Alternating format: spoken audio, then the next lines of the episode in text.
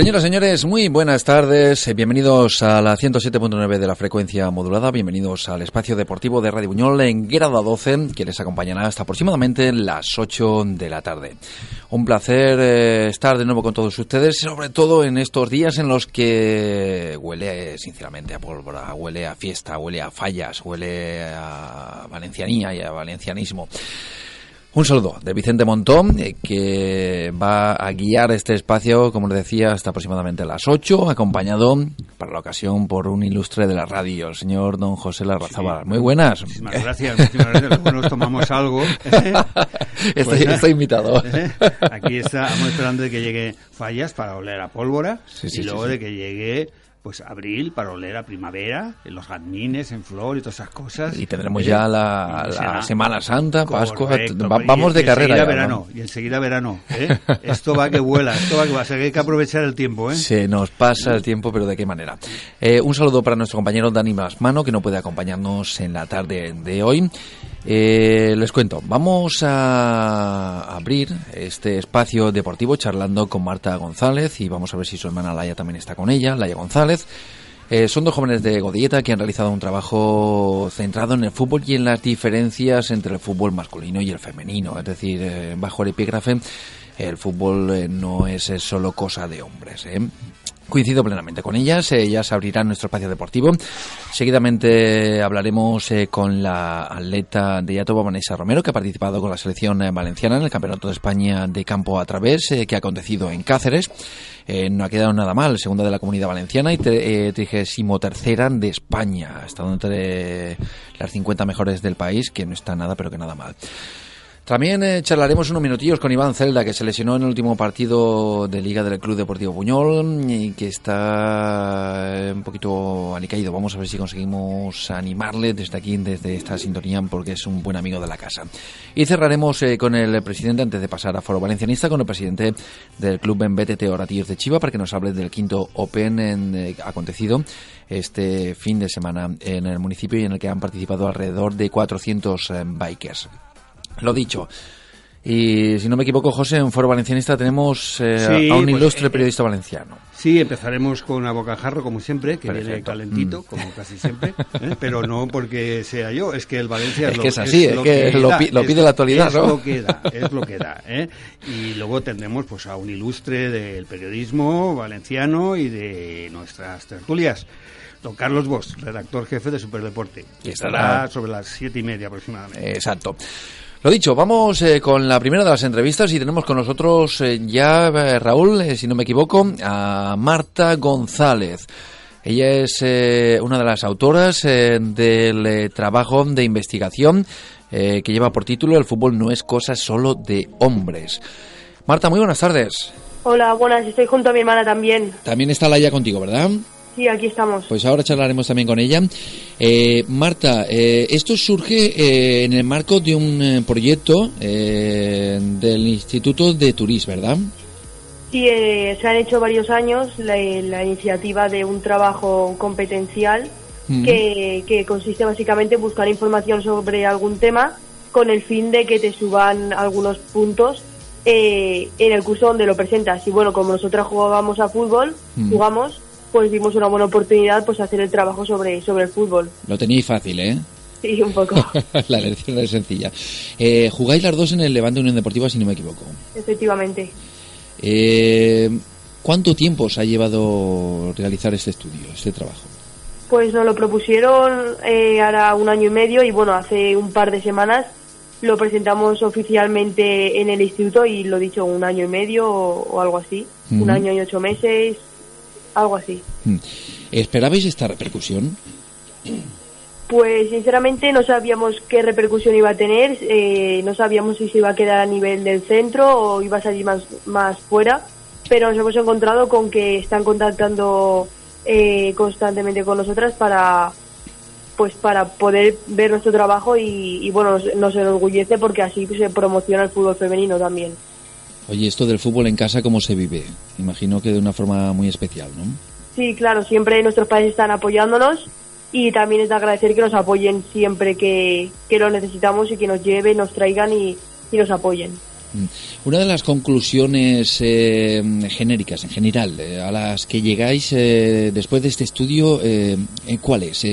¿Cuál es la diferencia que más os ha llamado la atención entre el fútbol femenino y el masculino en la actualidad? Pues nos hemos, un apartado de nuestro trabajo habla de las mujeres y los hombres en las juntas directivas en la lista federacional de España. Y bueno, eh, para destacar está Valencia, que tiene eh, siete mujeres de 17 eh, personas que componen la junta directiva y creemos que desde, es desde ahí desde donde se deben de hacer los cambios para que el fútbol femenino pues siga evolucionando. Hay federaciones que están mucho peor, ¿eh? Estoy aquí viendo el epígrafe, bueno, la, gráfica que me pasaste. Eh, Cataluña, Andalucía está muy por debajo de la comunidad valenciana. Sí, sí, aún así son, son comunidades que son élite a la hora de fichas federativas o de resultados y eso mm. sí que es un, contrasta bastante con que estén muy a alto nivel en los resultados y fichas federativas, pero en este aspecto quizá no estén tan evolucionados como, mm. Como aquí en Valencia. También llama la atención eh, el gráfico centrado en eh, los entrenadores y entrenadoras eh, que hay actualmente en la, en la comunidad valenciana, censados.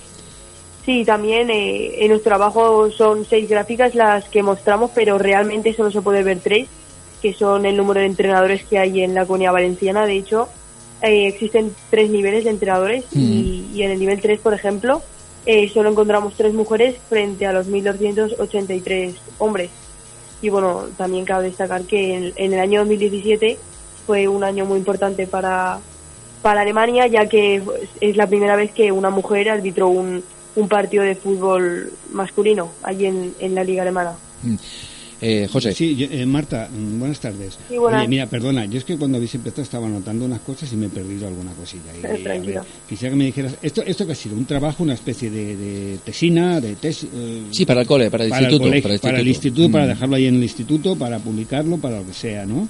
Sí, efectivamente, lo hacemos a nivel del centro, pero a partir de ahí el trabajo sí que es nuestro y pues con él podemos utilizar ya sea para, para dar charlas o para, para entrevistas como esta o, o para otros fines que es nuestro trabajo al fin y al cabo. Y... Son ellos quienes nos dirigen, pero es nuestro. ¿Qué instituto era el tuyo?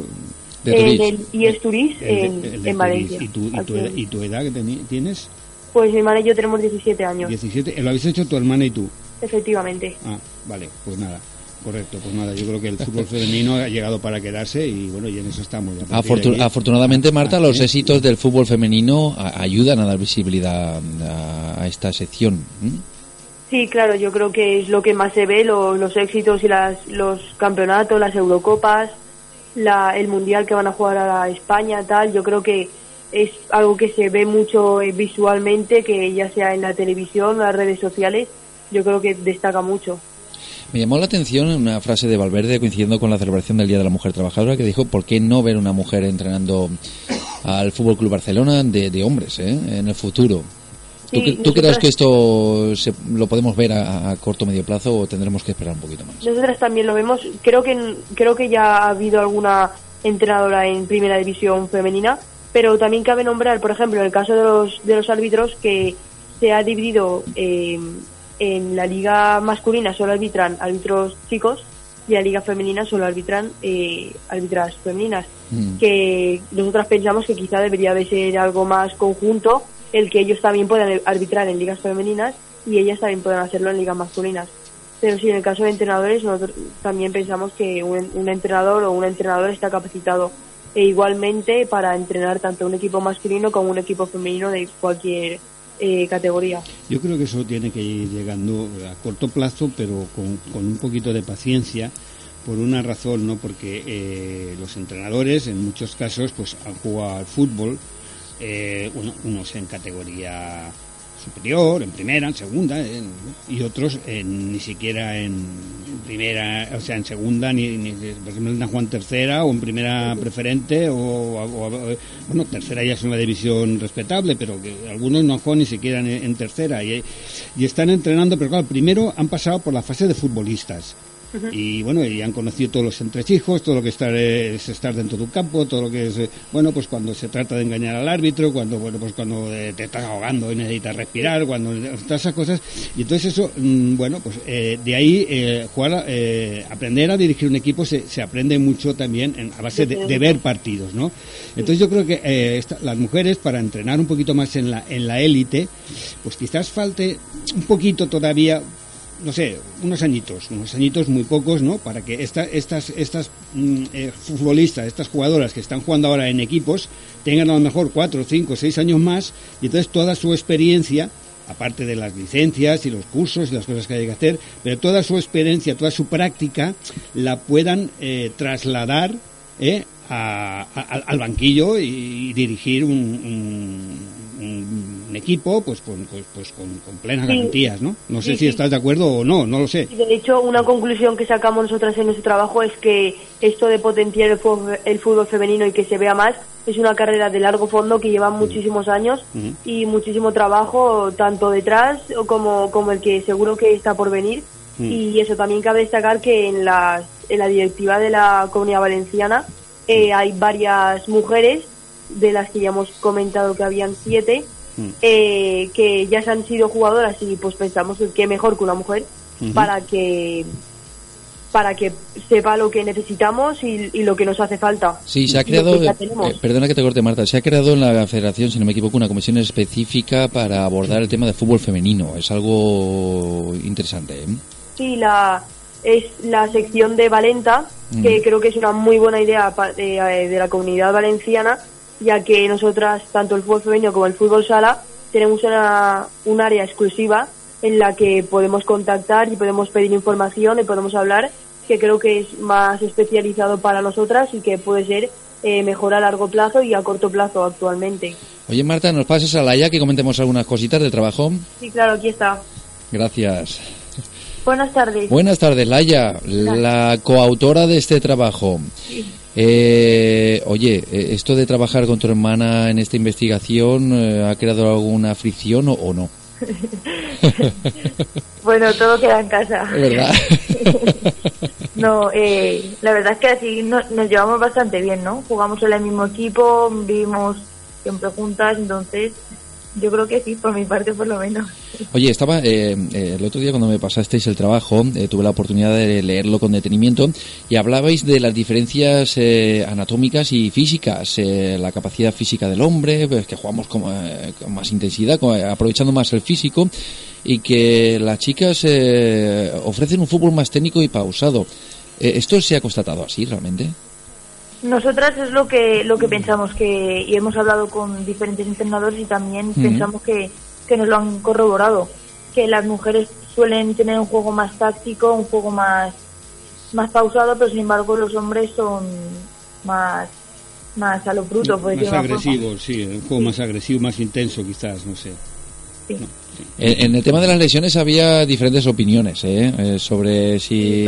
cómo lo afrontaba... Exacto, cómo las afrontan los hombres y las mujeres. Sí, sí. Hablamos con, con nuestro redactador, con Mario Muela, mm. y con Cristina Cerro, nuestra fisioterapeuta de, del Levante, y él nos dijo que las chicas y los chicos lo afrontaban igual, pero ella nos dijo que no, que las chicas en un primer momento nos lo tomábamos peor pero bueno, la conclusión a la que llegamos nosotras es que si eres deportista tienes que estar acostumbrado a sufrir cualquier lesión porque es el día a día de un jugador o, de un jugador, ya sea de fútbol o de cualquier deporte. Mm. Yo, lo, que, veo es que físicamente la mujer ha evolucionado en, los últimos años, desde que la mujer se ha lanzado y se ha incorporado definitivamente al mundo del deporte, ¿no? al fútbol y a otros deportes, eh, el físico ha cambiado de una manera pues, eh, grande, ¿no? Sorprendente, de una manera realmente admirable, ¿no? Porque ah, pues hace unos años, pues bueno, te ibas a hacer bueno, pues footing, que se llamaba antes, ¿no? Luego ahora se llama running, creo, y tal. Y bueno, si te cruzabas haciendo eh, footing o running con alguna mujer, pues primero que eran muy poquitas y segunda, pues claro que se les notaba que físicamente pues tenían muchas carencias porque estaban empezando, ¿no? En la forma de correr, en la forma de...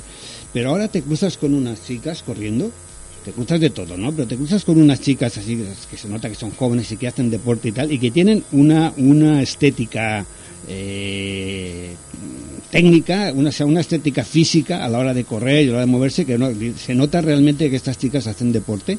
¿eh? Y incluso, eh, creo que incluso el cuerpo de la mujer y las características físicas y plásticas eh, pues han cambiado y están cambiando cada vez más, ¿no? Te ves a unas mujeres con una planta de, deportistas que, bueno, pues que, que, que, bueno, que echa para atrás, ¿no? Sí, pero bueno, al fin y al cabo es eso, tenemos diferencias anatómicas nosotras y ellos. Ellos son un 30% más fuertes, por ejemplo, tienen eh, los pulmones o el corazón más grandes, hace que puedan correr durante un mayor periodo de tiempo. Son diferencias que tenemos anatómicas y que no hay que no hay que olvidarlas y que son objetivas.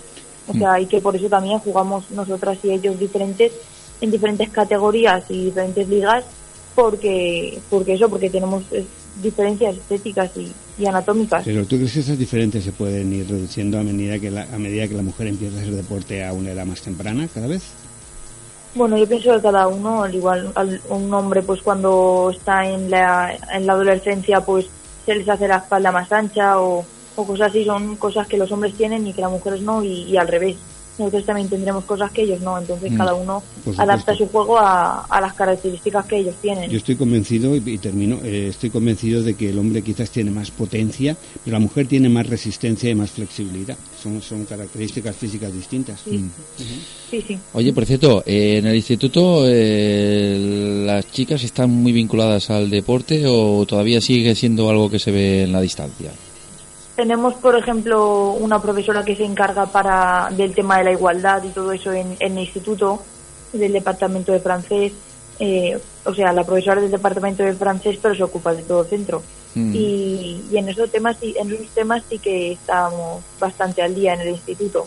Pero de hecho también eh, tenemos alguna cita con algún equipo que, que quiere hacer un clínico o captar jugadoras que entonces presentaremos nuestro trabajo con, con, la conclusión final de que las mujeres también podemos jugar a fútbol y, que, ellas, aunque tengan 5 o 6 mm. años, que también pueden hacerlo igual que ellos y empezar a un equipo como ellos también lo hacen. Por supuesto, por supuesto. Oye, me llama la atención en, de que el tema de instalaciones, eh, todavía se os dejen instalaciones eh, quizás mm, más deficientes, si las podemos eh, catalogar así, que las que utilizan eh, los chicos, eh, las que utilizan los futbolistas eh, masculinos.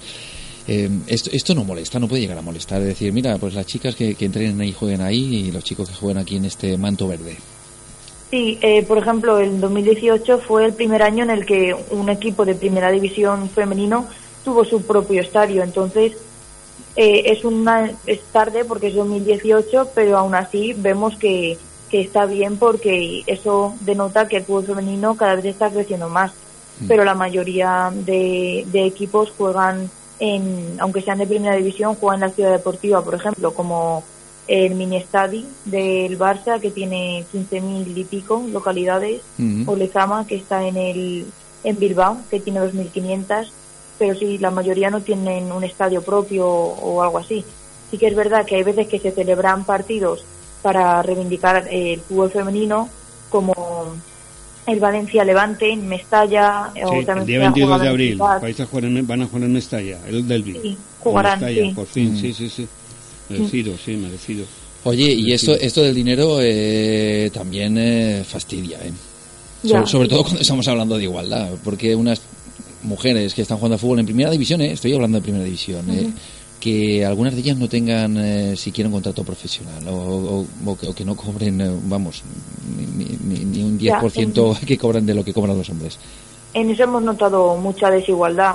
Por ejemplo, la selección de Argentina solo cobraba 7 euros por cada entrenamiento. Entonces, con eso pues no se podían costear el, lo que les llevaba el, el ir a los a los partidos algunas veces o el desplazamiento. Hablamos con Andrea Esteban, una jugadora que es ahora del Valencia y nos dijo que, que ella sí que notaba que habían muchas diferencias económicas, pero creen, cree ella que, que poco a poco se, se intentará igualar. Sí, se irán reduciendo a medida que los medios de comunicación demos visibilidad también al, al fútbol porque es muy importante. Sí, sí, por supuesto. dos preguntas eh, que desconozco. ¿no? ¿El fútbol femenino es totalmente amateur o, hay, hay fútbol profesional, hay categoría profesional también. Perdona mi ignorancia, No, no, sí, porque sí no que tengo hay, ni sí, idea. claro, claro, que Hay, hay categoría profesional, ¿no? Sí, sí, sí. Hombre, ¿Eh? Tenemos un Sí, equipazo. la primera división que En está primera división, ¿no? patrocinada por la Liga Iberdrola. la Y, Liga y estos son profesionales, estas chicas, ¿no? Sí, porque Vale, vale. Sí, Vale. son profesionales. Y el- por hay, jugar, equipazos, ¿eh? Laia. Sí, sí. El Levante uno de ellos. Y el- hombre, sí, por supuesto, lo tenemos aquí al lado. Y el, el Atlético de Madrid, otro, que es un equipazo que está imparable, ¿eh? Es que, bueno, esto, esto ya lo sé, pero que desconocía si eran totalmente profesionales o Mm. parcialmente, ¿no? Y luego otra cosa, eh, en ese estudio que habéis hecho, ¿habéis observado que hay un tipo de lesiones que puede ser más propicia en las mujeres y otro, y otro tipo de lesiones que puede ser más propicio en, en el hombre? ¿O no, influ- o no influye? Hay una lesión muy típica en, en el fútbol femenino que es la triada, Mm. que es rompen- romperse uno de los dos ligamentos laterales de la rodilla Mm. y el ligamento cruzado y el menisco, que está todo en, dentro Mm. de la rodilla. Mm, mm. Y son siete, ocho meses de recuperación para un chico o para una chica, es indiferente y bueno, viene dado por tres factores. Por el ángulo Q, que es el ángulo que tiene la cadera con la rodilla, Mm. eh, que es más grande las mujeres, Mm. Por las hormonas, porque las mujeres eh, hace que tenga una hiperlaxitud y que pueda hacer que se rompa más fácil los ligamentos, y por el recurvatum, que significa tener las rodillas para adentro o para afuera, y pues con cualquier giro, con cualquier cambio de ritmo, eh, puede ser que, que una mujer se rompa antes eh, estos, Ujú. estos Mm. ligamentos y el menisco más fácilmente. No, seguro que la medicina va evolucionando y en poco tiempo habrá que... Y con ejercicios Sí, preventivos. eso te iba a comentar, Correcto, ejercicios correcto. preventivos específicos, eso, eso... Hay ejercicios preventivos. Sí, el- en el FIFA Plus se recogen, ¿eh? Hay médicos que recogen ejercicios preventivos, sobre todo para ligamentos, que es lo más, lo más grave. Laia, lo tenemos que dejar aquí. eh, uf, me encanta hablar de esto, se nos ha pasado el tiempo volando. Dale un abrazo a tu hermana. Enhorabuena a las dos, eh, porque habéis realizado un trabajo bastante interesante, muy interesante. Y a ver si un día de estos os paséis por aquí por el estudio y charlamos distendidamente. Vale, perfecto. ¿Os parece? gracias. Vale. Un abrazo. Hasta luego. Hasta luego. Muy buenas tardes. Marta y Laia González, de 17 años, jugadoras del Levante Unión Deportiva, hermanas de Godilleta, que han realizado este trabajo. A mí me pareció muy interesante y ahora ha salido del ámbito ¿Se va a educativo. publicar a nivel de... Yo creo que sí que se publicará. Yo creo que sí que se publicará porque. Federación, Federación eh, Salvador Gomar ya las llamó para que presentaran. Han presentado el trabajo en Godilleta, en el Instituto de Turís, en Alicante, en la Federación de Fútbol Valenciana y ahora les están llamando, como ha dicho, para que presenten este trabajo en otras ciudades. A mí me parece Yo interesantísimo. si se publica, de verdad es un libro, me imagino que será... Es muy interesante, José, además las- que- bueno, no, que yo me lo compro seguro. Y las estadísticas, las estadísticas de entrenadoras eh, son sí. brutales también. eh, Las cifras son bastante, bastante llamativas. En fin, eh, vamos, a, eh, va- vamos a tener que continuar, pero el tema me parece ciertamente interesante. Nos vamos a continuación hasta Yatoba. Ya nos está esperando eh, Vanessa Romero. Ella es una atleta que ha participado en el Campeonato de España de Campo a través en Cáceres. Eh, Vanessa, muy buenas. Buenas tardes. ¿Nerviosa? ¿Me decías? No. Un poco. ¿Más que cuando corres o es diferente? bueno, es diferente. Oye, Vanessa, cuéntame, ¿cuántos añitos tienes? Si no es indiscreción. Pues tengo 21 años. 21 años. Eh, ¿Cuándo y por qué te iniciaste en esto del atletismo? Bueno, pues a mí desde pequeña me ha gustado el deporte, ¿Mm? pero nunca me había planteado ni federarme ni correr. Simplemente eh, corría alguna carrera popular de mi pueblo y nada más. Que la ganabas, Y- la ganabas todas, me dice Víctor. Sí. Y bueno, este verano mi entrenador me vio correr en Turís y se comunicó conmigo. Y me propuso pues que si quería entrenar y si me lo había planteado alguna vez. Y yo pues le dije que sí sin pensármelo. Vamos, que ha ido todo muy rápido, porque has ido con la selección autonómica, la selección valenciana, al Campeonato de España. ¿Era tu primer campeonato, Vanessa? Sí, bueno, de España eh, hace dos semanas fui al de Linares con mi club, que era campeonato de España por clubes, Pro clubes en este caso, sí. Pero con la selección era la primera vez. ¿Y qué se siente cuando le dicen a una, oye, vente, que te vienes con, con nosotros, con la selección valenciana? Bueno, pues todavía estoy en la nube. No me lo creía porque, tremenda, me imagino. sí, sí. claro, Mm. porque cogen a los seis mejores de la comunidad valenciana de cada categoría y pues yo que llevo nada meses apenas entrenando, pues para mí todo un sueño. Oye, has quedado segunda de la comunidad valenciana en, este campeonato y trigésimo tercera de, España, que no está nada mal, ¿eh? No, no está nada mal, la verdad. Todavía sigo en la nube. Hay que aprovecharlo. Oye, Vanessa, ¿y qué tal el nivel? Eh, el nivel general que había en, sí, en el campeonato. Mm. Bueno, la verdad es que había mucho nivel y bueno, yo estaba muy nerviosa, uno de los motivos por eso, porque claro, yo que acabo de empezar a entrenar, competir contra lo mejor de España con un nivel increíble, pues imagínatelo. Pero acabas de empezar a entrenar ahora, ¿cuánto tiempo llevas, llevas dedicándote a esto? ¿Muy poquito? Pues entrenando en serio desde septiembre. Anda, y ya es la segunda de Valencia y la 33 de España en estos campeonatos. Sí. Ah, pues, pues, esto promete, ¿eh? Fíjate tú si, em, si llega a empezar antes, ¿eh? Madre mía, esto, promete. Tienes tiene seis o siete años por delante a todo tren. Yo creo que sí. Oye, Vanessa, eh, ¿te gustaría especializarte en el campo otra vez o te gusta otro tipo de carrera? Pues la verdad es que no me lo había planteado, pero el campo otra vez me gusta bastante porque yo vengo de un pueblo y es bastante parecido más que la pista. Pero bueno, la verdad es que las veces que he actuado en pista también me ha ido muy bien. Eh, gané el campeonato autonómico también de 3.000 en pista. Y bueno, eh, asistiré al campeonato de España de 10.000 de fondo en pista en Burjasot, que se celebrará en abril. Y ya veremos qué tal va. Mm, pues muy bien, ¿cómo va a ir? Eh, háblanos un poquito de, la planificación de las pruebas, es decir, cuánto tiempo entrenáis, si hay algún periodo de descanso para afrontarlas como tocan, no sé, ¿cómo, cómo planeáis todo esto? Eh, bueno, yo entreno eh, cinco días a la semana y descanso dos. Y de cara a la prueba, pues intentan ponerme a principios de semana un poco lo más fuerte y ya de cara a la prueba intentaría rodar un poco y que no sea tan explosivo el entrenamiento. ¿Y algún tipo de subvenciones o alguna cosita? ¿Cómo funciona el tema este económico? Eh, eh, ¿Subvenciones y premios en metálico o cómo funciona esto? Mm, la verdad es que ahí me pillas un poco. Te, lo tienes que pagar tú todo de momento. sí, a, todo a, costa del, de la deportista o del, pues anda, pues, pues Bueno, a ver, en los campeonatos de España que hemos ido, sí que es verdad que tanto el club como la federación nos ha proporcionado el material y el viaje nos lo han pagado. ¿eh? Ajá, bueno, pues algo. Oye, ¿y qué te iba a decir yo? ¿Y hay premios en metálico en las competiciones o no? ¿Es una copa, un diploma, esas cosas? ¿Metálico no hay nada? Bueno, yo que haya visto es medalla. Mm, no estoy muy segura de si hay premio en metálico. el, mayor premio es la satisfacción ¿no? de hacer una buena carrera. ¿eh? Oye, echando la mirada hacia adelante, eh, Vanessa, eh, ¿dónde te ves dentro de unos añitos? Bueno, yo espero mejorar, seguir mejorando y seguir creciendo y ir a más cada vez. A ver si te vemos en la, eh, por televisión, ¿eh?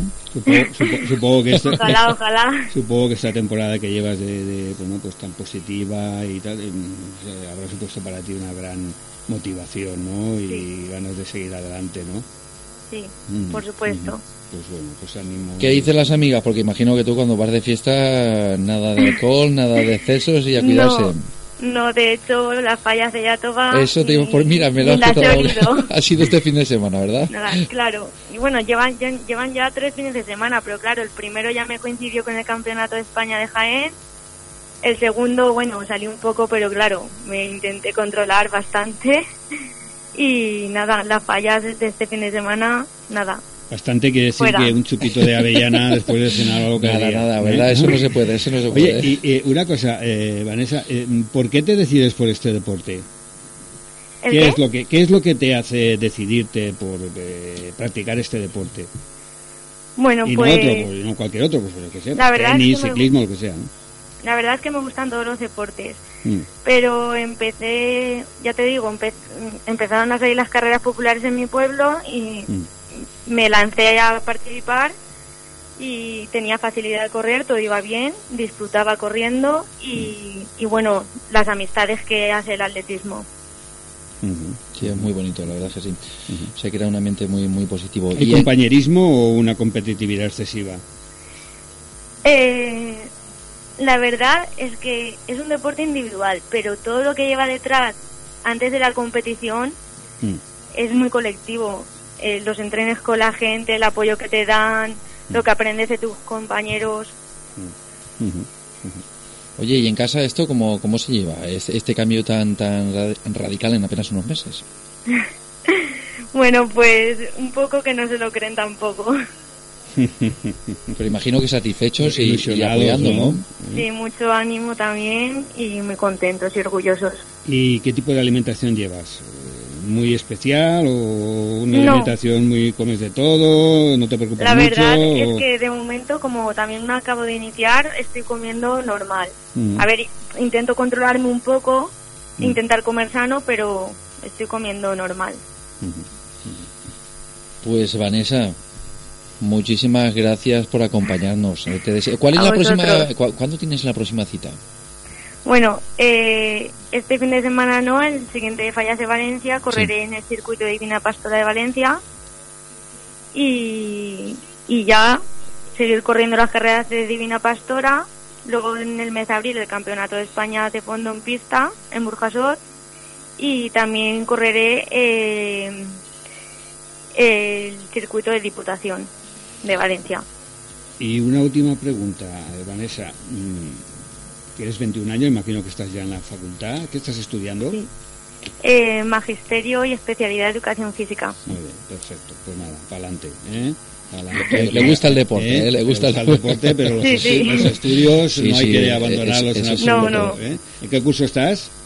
En cuarto de carrera ya. Ah, bueno, eso ya está hecho. Ahí vamos. ¿eh? Eso ya está hecho. Ya lo tiene hecho. Vanessa, enhorabuena, a seguir trabajando y nosotros a partir de ahora te vamos a seguir, eh, vamos a estar muy pendientes de ti. ¿eh? Vale. Un abrazo, Un aquí abrazo. estamos para lo que consideres Hasta oportuno. luego. Hasta luego, muy buenas Muchas tardes. gracias. A ti, hasta luego. Vanessa Romero, atleta de Yatova, me comentaba el, el concejal eh, Víctor Predió que ganaba todas las carreras del pueblo hasta que, como ha dicho ella, la vio un entrenador y le dijo, oye, ¿por qué no te vienes a Sí, entrenar con nosotros? Porque, como- porque lo estás haciendo bastante bien, te vemos posibilidades y tal, y, y mira por dónde... Esos casos como que cuentan como que esto hay Pare- futboli- parecen de película, futbolistas, futbolistas que han llegado luego a lo más alto Ah. y que bueno estaban de repente jugando un día en la playa con los amigos o, y apareció un ojeador por ahí y dijo oye tú quieres jugar al fútbol vale pues sí bueno, y, han llegado a jugar en primera división de esa forma casualidades de la vida. ¿eh? Casualidades de la vida, ¿eh? pero bueno, yo jugaba mucho ahí en la playa y tú jugabas todos los días y cuando, No te han y cuando llamado. veía uno así que miraba me esforzaba por si acaso, pero, pero no, no había manera. Cuando veías a uno con la libreta decías, este, este se me Entonces, lleva. Me tiraba yo ahí a los pies, a los tobillos, del contrario, ahí, ¿sabes? pero no había manera. es complicado, es complicado. Eh, tenemos a Iván Celda, si no me equivoco, con nosotros ya, sí, Raúl. Eh, Iván, buenas tardes. Hola, buenas tardes. Eh, jugador del Club Deportivo Buñol. Oye, me, me comentaban que te lesionaste en el último partido de liga. Eh, sí, el, el domingo tuve una mala caída y desafortunadamente me rompí el brazo. Pe- pero, pero otra vez el brazo. Yo, yo, yo pensaba, pero ¿este chico qué le pasa con los brazos? Uf, no lo sé, no lo sé. bueno, pero ¿qué, ¿qué pasó, Iván? Cuéntanos un poquito, porque fue al final del partido, ¿puede ser? Sí, eh, bueno, nos quedamos con un hombre menos Sí, al sí, acabar sí. la primera parte y en el 55 o así salí para reforzar un poco más la defensa. Y nada, en el 85-90 era ya, no había marcado aún el UTIEL. Sí, sí, vais por delante todavía. Claro, salté de cabeza, me, me saltelizaron en el aire Mm. con tan mala suerte de que iba a caer de cabeza. Y claro, si yo llego a poner do- los dos brazos, no hubiese pasado nada. Pero como aún tengo el derecho ranqueante Mm. por el mismo miedo, un acto reflejo lo quité, apoyé todo el peso sobre el izquierdo y clac. ¿Qué, qué hueso te has roto, Iván? El, el radio. El radio. radio. Mm. ¿Y tiempo de recuperación, más o menos, te han dicho algo? Uf, pues, a ver, me operaron el jueves Sí. Ya me han dicho lo que me, me harán y eso. Supongo que dos meses no me los quita nadie. Sea, pues alguna placa o algo. Sí, me harán, bueno, me lo alinearán y me lo unirán con una placa y unos tornillos. Mm. Y lo más probable es que también pongan agujas en la muñeca, Mm. Porque también tengo un poco desestilizado el, el cubito, aunque no llega a estar roto. A la altura de la muñeca sí que se separa. Sí, pero todas esas cosas creo que pues, a los tres o cuatro años se, se, se retiran, vamos, si, si, se, si se quiere. Sí, se todo queda bien. Aparte si que, él- es joven, porque sí. acabas de cumplir 25. Sí. 25 hice ayer, sí. 25, mi- mira qué cumpleaños, ¿eh? Qué cumpleaños. Sí, yo felicidades, felicité. ¿Eh? Vaya cumpleaños que te han dado, ¿eh? Por todo lo alto, la verdad. A ti te gusta hacer las cosas a lo grande, Iván. Sí, sí, como torero. Oye, ¿y de, de ánimo cómo vas? Porque esto es, eh, es otro golpe y... A ver, ánimo. Ayer, bueno, el domingo estaba destrozado, la verdad. Porque, joder, no había salido de, un, de una operación aún de la mano derecha, porque aún estoy pendiente de que me retiren el tornillo que me Mm. colocaron. Y es una, un palo grande, pero bueno. Luego ya con el, con el apoyo de los amigos y la familia y eso, a ver, no me puedo quejar. Tengo unos padres, gracias a Dios, un techo donde dormir, un plato de comer, joder, no puedo decir. Hombre, no, no y, puedes, y aparte que, que tú eres joven, que te queda mucho fútbol por delante. no puedes quejarte porque hay, hay cosas que son verdaderamente desgraciadas. Como- no, no, pero no lo tuyo, ¿eh? No, no, lo tuyo no, lo tuyo, pues bueno, pues una lesión que ha sido recurrente, pero que no es una lesión que te vaya a perjudicar para nada jugar al fútbol. Lo- me refiero a cosas pues como estos porteros que se han roto el ligamento cruzado dos o tres veces, como Mm. pasó a Víctor Valdés, Sí. como le ha pasado sobre todo al portero del Villarreal, que creo que lleva tres o cuatro operaciones en las rodillas. eh, Sí, Estas correcto. cosas sí que son realmente... Sí, o jugadores como De La Red, que Pero tienen que dejarlo en plenitud. es, eso Sí. es, pero bueno, pues hay que venirse arriba y seguir para adelante. Yo creo que esto te va a fortale- a fortalecer, Iván, no sé por qué. Sí, a ver, hay que sacar pecho y oye, ya está, pues nada, cuanto antes, cuanto te me operen, antes podré estar en, en el verde, que es lo que queremos todos. Y a pensar en la próxima temporada, imagino que prácticamente como, como el equipo, ¿en qué estáis pensando ya después del empate en Utiel, que mm, bueno, pues ya deja la promoción muy alejada? A ver, la verdad que ha sido un palo salir de- con un punto solo en, ahí en la ceradilla porque nos merecimos ganar. Con dos hombres menos, luego me lesioné yo también, con ocho jugadores sobre el campo se dejaron la vida. Pero sí, a ver, la promoción está muy lejos. Ahora intentar disfrutar, la verdad, porque esta, este año creo que nos hemos metido demasiada presión y lo importante de esto es disfrutar y si disfrutamos ganaríamos bastante más partidos Mm. y eso, acabar el año lo mejor que podamos y a ver si, oye, matemáticamente aún no está nada dicho.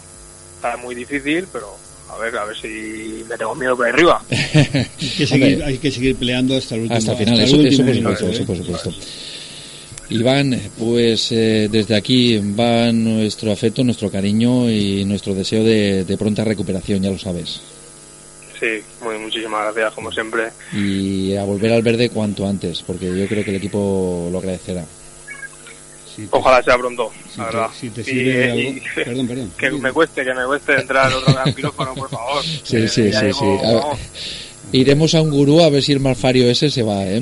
Ya me han dicho varias personas que tengo que ir a Lourdes a poner una vela. Lo que pasa, lo que pasa es que el, el fútbol pues es un deporte que tiene que tiene a veces a veces estas cosas. Yo yo que no pasé de jugar en, en segunda regional y en juveniles y tal y mira y tuve que pasar por el quirófano por una por una lesión de, de, de menisco, ¿sabes? Y- Yo, en, y- yo en ese sentido tuve suerte, no he tenido suerte. lesiones de Yo es la única que tuve, pero, pero bueno, pues me casqué el menisco y en aqu- y aquellos tiempos, que yo creo que fue en el 82 cuando me operaron, y Sí. antes hace años ya, pues ah, entonces no era artroscopia nada, entonces era bisturí y, rodilla abierta, ¿sabes? Y, pero bueno, la verdad es que no hubo a tener ningún problema en esa rodilla. Sí, yo creo que ahora las operaciones están pensadas eh, para la pronta recuperación, como la de Iván. Eh, Iván, un abrazo y a seguir eh, hacia adelante, ¿eh? Pues sí, no queda otra. Muchas Venga, gracias. campeón, Saludos, adelante, Saludos, que tienes gracias. todo, toda la vida por delante, toda la vida deportiva y, y personal por delante. Venga, ánimo. Hasta luego. Eh, dejamos eh, a Iván, eh, Iván Celda, jugador del Club Deportivo Buñol, que se lesionaba en el derby y precisamente te lesionas en un derby, José, en un- con la intensidad que hay cu- cuando juegas contra Utiel. Yo he vivido Sí, sí, sí, sí. muchos partidos de ese tipo allí en Utiel y cuando lo estás disfrutando y eh, mira que te pase esas cosas, pues te quedas un Pues poquito. quizás porque al ser el derbi, al, al- al ir pasado de vueltas, salir con esa intensidad máxima, pues a veces haces entradas y haces cosas que en un partido a lo mejor más relajado no harías, ¿no? Y tiene estas consecuencias y estos riesgos, pero hay que ir así. Hay que ir así y, mira, pues eh, Iván a lo mejor ha tenido ahora esto y luego en su vida vuelve a tener ninguna lesión. Sí, más, igual porque- viene enseguida porque, si- Mira, yo Mm. conozco jugadores del Valencia que se lesionaron. Al Belda, con 18 años, creo que debutó en el Valencia, le rompieron la tibia al peroné. ¿Eh? y jugadores que, que, bueno, que, y, y que y jamás volvió a tener. Bueno, luego tuvo una de ligamento cruzado, ¿eh? pero luego el tío ya se recuperó de todo y estuvo jugando hasta, hasta los treinta y tantos años. Fíjate O sea. ¿eh? O sea que, fíjate, sin ningún En fin. problema y, a- y al máximo, al máxima potencia. ¿eh? Eh, Eso, eso pues, Eh, Albelda, otra cosa no sé. Ya pero- lo podemos pero- comprobar, Pero ¿eh? potencia Albelda, Albelda cuando venía cruzado así, que se cruzaba, iba de lado a lado en horizontal de campo. Él pensaba, el extremo. romperme yo no me El- voy a El romper. extremo yo creo que empezaba a, re- a rezar un poco cuando veía venir, sea, a Sí. 20 metros de distancia a toda velocidad, ¿sabes? Coincido contigo, coincido contigo. Vamos eh, con el siguiente protagonista. eh, él es Iván Montaner, presidente del club en BTT Oratillos de Chiva y director eh, de carrera. Porque este fin de semana se ha celebrado el Open, el Open BTT en Villa de Chiva, y ha sido un éxito de participación, alrededor de 400 bikers, ahí es nada. Iván, muy buenas. Buenas tardes, Eh, en primer lugar, enhorabuena. Buenas ¿eh? muchas gracias. Eh, ha costado, pero ha merecido la pena, ¿o no? Sí, sí, la verdad es que al final todo esfuerzo tiene su recompensa y sí, ha merecido la pena. Oye, ¿qué es lo que lo más farragoso, lo que más trabajo os ha dado en, lo- en esto de la preparación en- del Open? Bueno, a ver, prácticamente el trabajo da todo, pero pues es muy difícil encontrar voluntarios para cubrir todos los puestos y lo que más trabajo da pues es el montaje del circuito que tiene ir- que ir todo encintado, con vallas en las zonas peligrosas y todo bien marcado y al final pues somos muy pocos los que trabajamos en ello y pues lleva dos semanas de trabajo y para nosotros que tenemos nuestros trabajos pues en las horas de tiempo libre es difícil encontrarlas para trabajar en la carrera Mm. pero bueno al final merece la pena Oye, hablarnos un poquito del trazado. Eh, hay algunos que dicen que era bastante durillo. sí la verdad es que Chiva tenemos fama de hacer unos trazados duros y en, esta carrera sobre todo. La verdad es que el trazado es muy duro tanto para arriba como para abajo. Eh, tiene una dificultad técnica alta tanto de subida como de bajada. Es un circuito de 5 kilómetros y medio y alrededor de 220 metros de desnivel por vuelta. Entonces es duro porque además el terreno de Chiva que es con mucha piedra y tal pues se hace duro la verdad se hace duro El tema de caídas, ¿cómo se lleva? ¿Ha habido muchas? bueno o- pues este año hemos tenido alguna caída la verdad es que creo que han habido más caídas que otros años porque el terreno estaba muy seco Mm. y había una parte del circuito que se había hecho un reguero y había así mucho polvo y ahí hubieron muchas caídas pero todas leves Hay que recordar, eh, Iván, que era una prueba nacional puntuable para el Open eh, BTT de la Comunidad Valenciana. Sí sí es puntuable para el ranking nacional y perteneciente al Open de la Comunidad Valenciana ¿Esto ha ayudado a que el nivel fuera más alto? Bueno, a ver, el nivel de corredores de aquí prácticamente solo vienen los corredores de la Comunidad Valenciana, pero al otorgar puntos para el ranking nacional, pues siempre te viene algún corredor que a lo mejor se despista un poco y le hacen falta los puntos. ¿Los de casa qué? ¿Cómo, cómo ha estado la cosa? Muy bien, la verdad es que teníamos ahí a David, es el dueño de la tienda de Vic Sportiva, Sí, sí. Hizo tercer Master 40. A mí fue un orgullo entregarle el premio a alguien de casa y la verdad es que muy bien. Y luego teníamos dos corredores cadetes que también era su primera participación en la categoría y la verdad es que también lo hicieron muy bien los dos. Y ellos eran miembros del club también. Y en categoría élite teníamos a Vicente Javier Vera, que también hizo un puesto 12, que también estuvo muy bien. Mm. Se Bueno, nota el calor de los de casa. y que conocen el terreno, ¿eh, Iván? Sí, sí. Juegan con un poquito de ventaja. sí. Al margen de lo deportivo, eh, el hecho de que la gente se lleve buenas sensaciones eh, quizás es el mejor regalo que os pueden hacer a la organización. Bueno, sí, la verdad es que el mejor regalo para la organización ya no es solo por parte de los corredores que te digan que tienes un buen circuito y una buena organización, sino que también el público disfrute y el público quede contento con la organización, con la señalización y con el trato recibido. Mm. Al fin y al cabo hay que corre- hay que cuidar a los corredores, pero también al público, que es los que vienen a ver sufrir a la gente, a disfrutar y bueno, tenemos siempre montamos el bar y eh, son los que te dejan el dinero en el bar. Mm. Afortunadamente la climatología ha acompañado este fin de semana.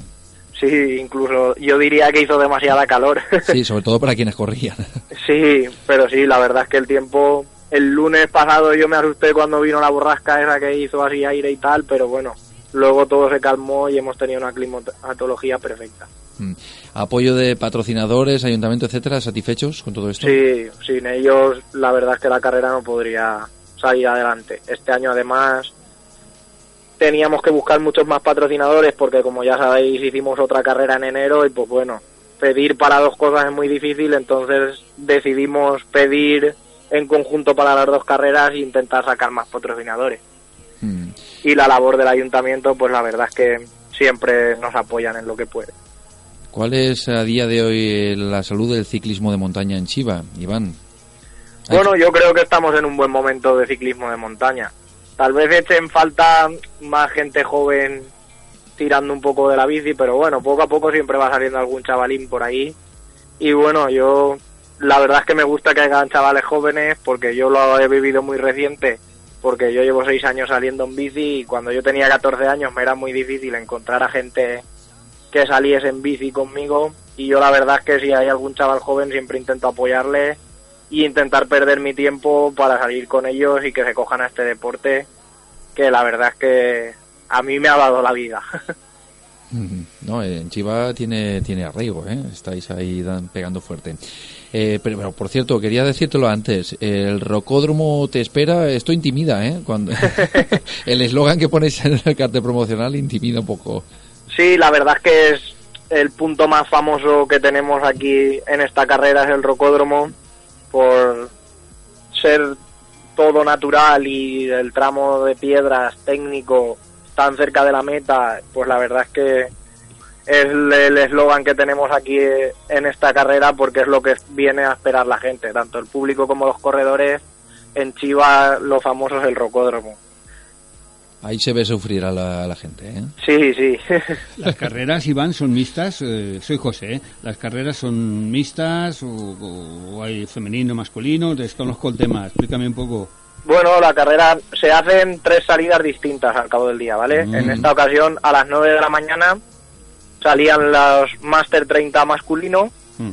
y al minuto salían los Master 40 masculino también hacían cinco minutos de parón y salían cadetes masculinos y femeninos y categorías femeninas élite, sub-23, máster 30 y máster 40.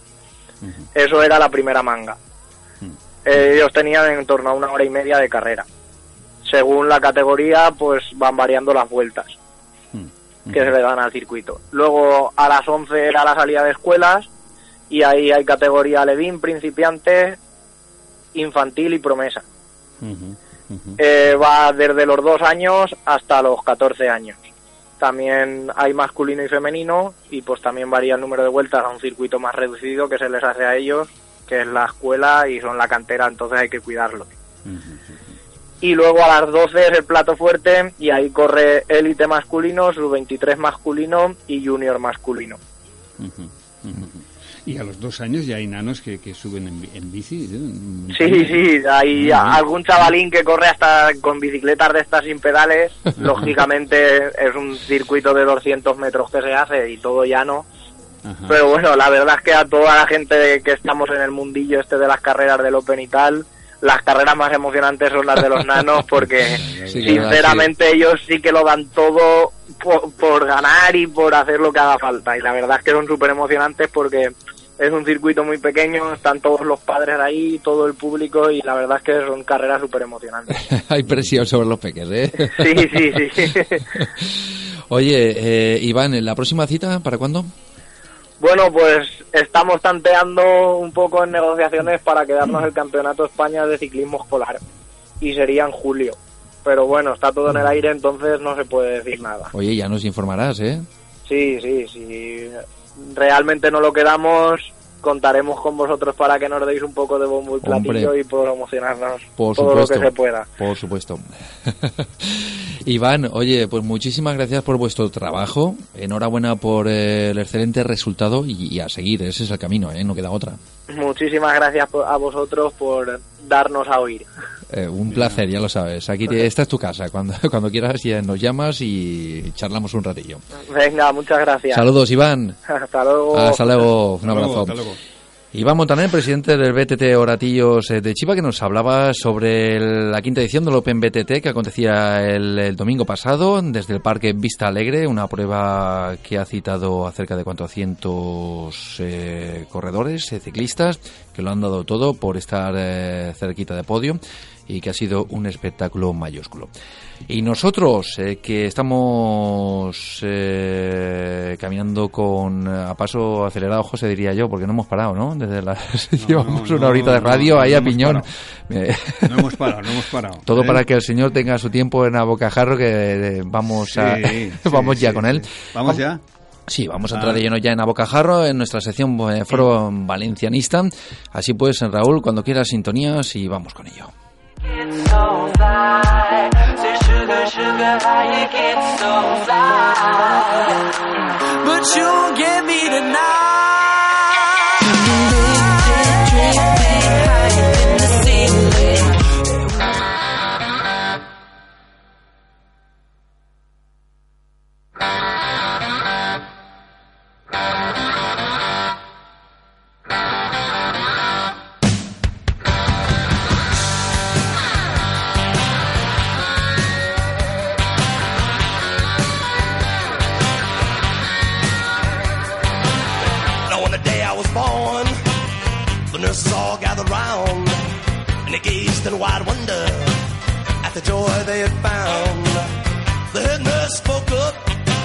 Said, Leave this one alone. She could tell right away that I was bad to the bone. Bad to the bone. Bad to the bone. Bad. Bad. Bad.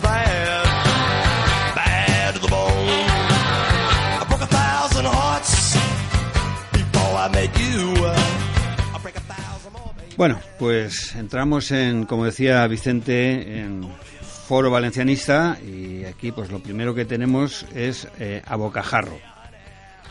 Vamos a ver, eh, yo lamento estar permanentemente cabreado, eh, desilusionado y disgustado pues con, con, el tema del Valencia Club de Fútbol. Que nadie me tome por, por, por, por un cenizo, un negativo, o sea, eh, advierto y quiero hacer saber que cuando el Valencia va bien y las cosas se hacen bien y, eh, las cosas salen como tienen que salir, eh, soy el que lleva la bandera y el más optimista del mundo, pero desgraciadamente, al menos a mi forma de ver, lo que está sucediendo esta temporada, pues no, no va por, por esos derroteros, ¿no?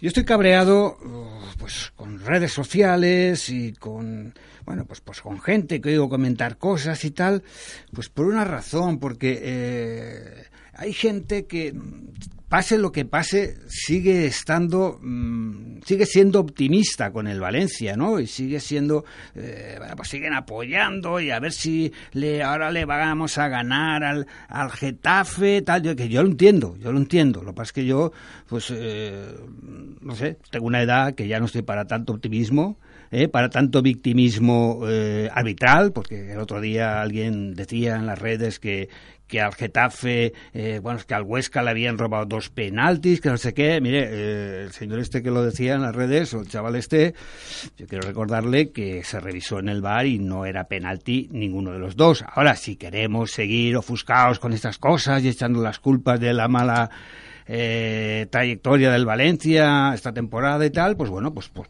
pues podemos hacerlo, cada uno que lo viva como quiera. Y también mm, quiero pedir disculpas porque es que no me queda más remedio ante tanto optimismo desmesurado que yo no termino de entender, aunque bueno, pues por otra parte, pues bueno, pues yo felicito a esta gente que no pierde nunca la moral, ¿no?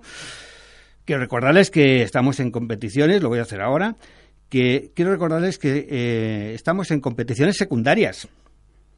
Pues digo que yo no sé si catalogar esto como optimismo o como conformismo cada uno lo puede ver de una forma.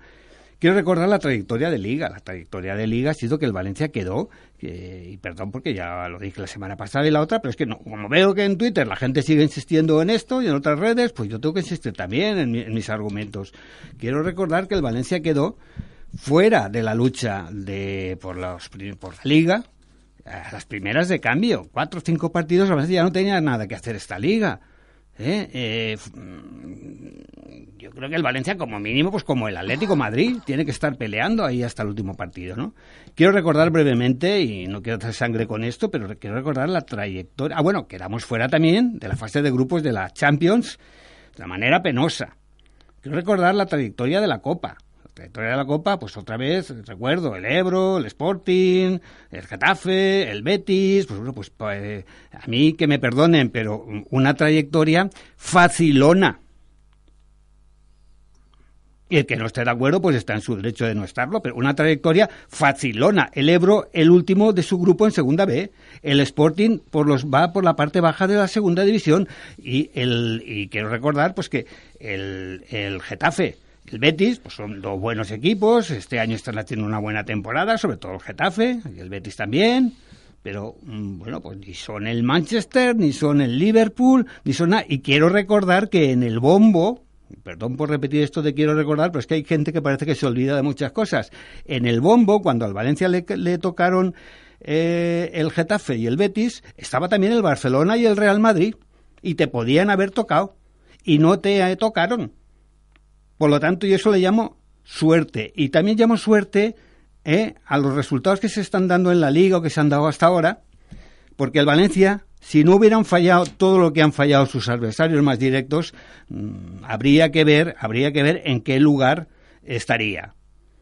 Y ahora se ha espabilado, y hay que reconocerlo, que ahora parece pues que eh, están, bueno, pues eh, eh, están echando más leña al fuego, y hay que reconocerlo, pero es que mm, a la que han ido a reaccionar es cuando han reaccionado todos los demás pues ha reaccionado al Sevilla, ha reaccionado al Betis, ha, reaccionado el, el, Getafe que no falla, está haciendo un temporadón, y ahora pues queremos ¿eh? que si la Copa, que si la Copa, que si eh, el, eh, que vamos a, por el cuarto puesto, que si la ahora la UEFA, mmm, vamos a ver, yo, yo, quiero recordar que el cuarto puesto, mm, quiero recordar que vamos los séptimos quiero recordarlo, ¿eh? repito, los séptimos. Que sí, que vamos a seis puntos del Getafe, que ahora viene aquí el Getafe, que aquí va a ser una de las claves, que se gane o que se pierda. Pero vamos los séptimos, hay equipos delante que también quieren alcanzar la UEFA y la Champions, sí puede ser. Y hay equipos detrás, como el Betis, que va el octavo con los mismos puntos que nosotros. Y estamos a cinco puntos del decimotercero, que estamos a seis de la Champions, sí, pero a cinco también del decimotercero.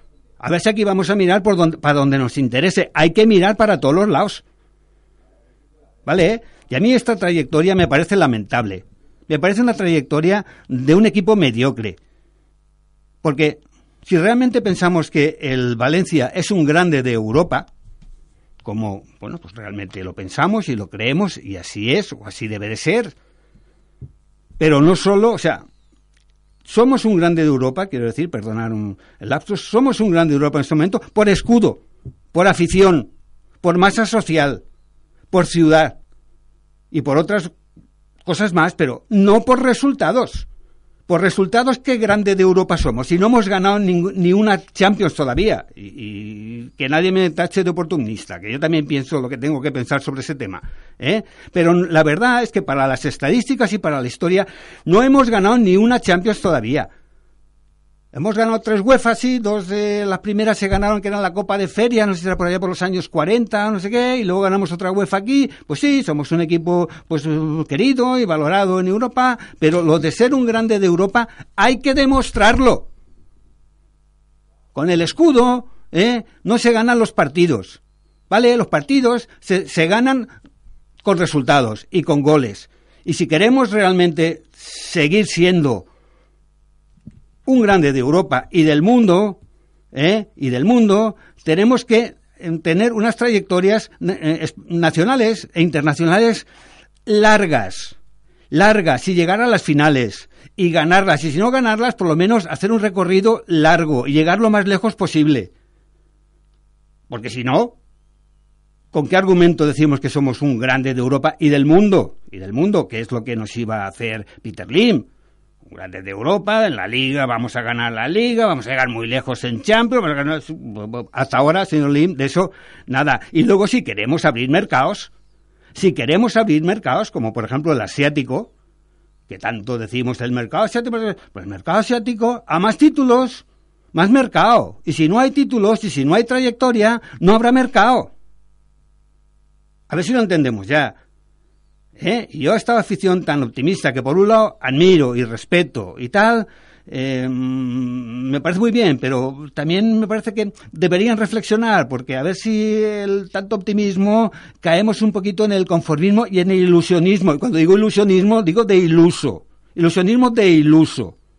¿Vale? Porque estamos fuera de los objetivos altos, que para el Valencia tienen que ser la Liga y la Champions, y quedamos fuera de los dos a las primeras de cambio.